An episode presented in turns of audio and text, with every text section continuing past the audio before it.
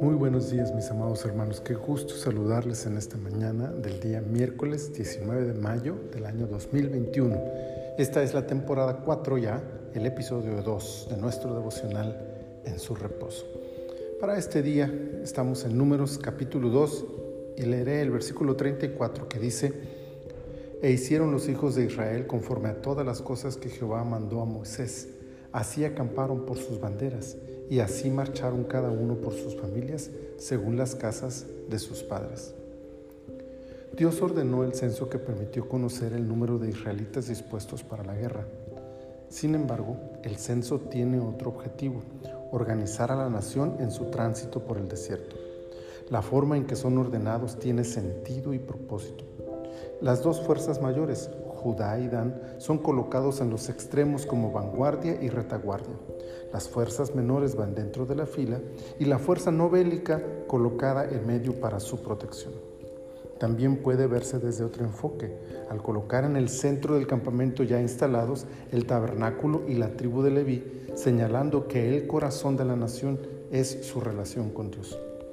La colocación no es la tradicional de Occidente, desde el norte, sino que empieza por el oriente, pues desde el tabernáculo se puede ver eso al colocar la entrada del mismo hacia el oriente.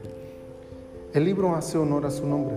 Desde el capítulo 1 vemos el censo y en este capítulo 2 vemos el orden que se le da a esos números. Dios es un Dios de números, pero números con propósito, con orden. Más allá de espiritualizar esta verdad, basta con saber que la soberanía y sabiduría de Dios sobrepasan el entendimiento humano, pero lo que es incuestionable es su búsqueda de orden en todo lo que hace. La creación completa nos revela esta verdad. La iglesia debe seguir el ejemplo bíblico y desarrollar el equilibrio entre la espiritualidad y el orden que nos enseña la escritura.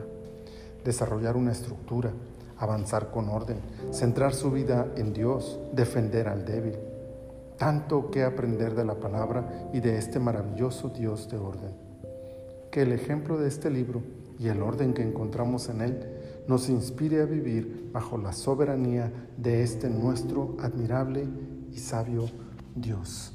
Señor, muchas gracias. Gracias por tu palabra y gracias por esta reflexión y gracias por recordarnos hoy que tú eres un Dios de orden.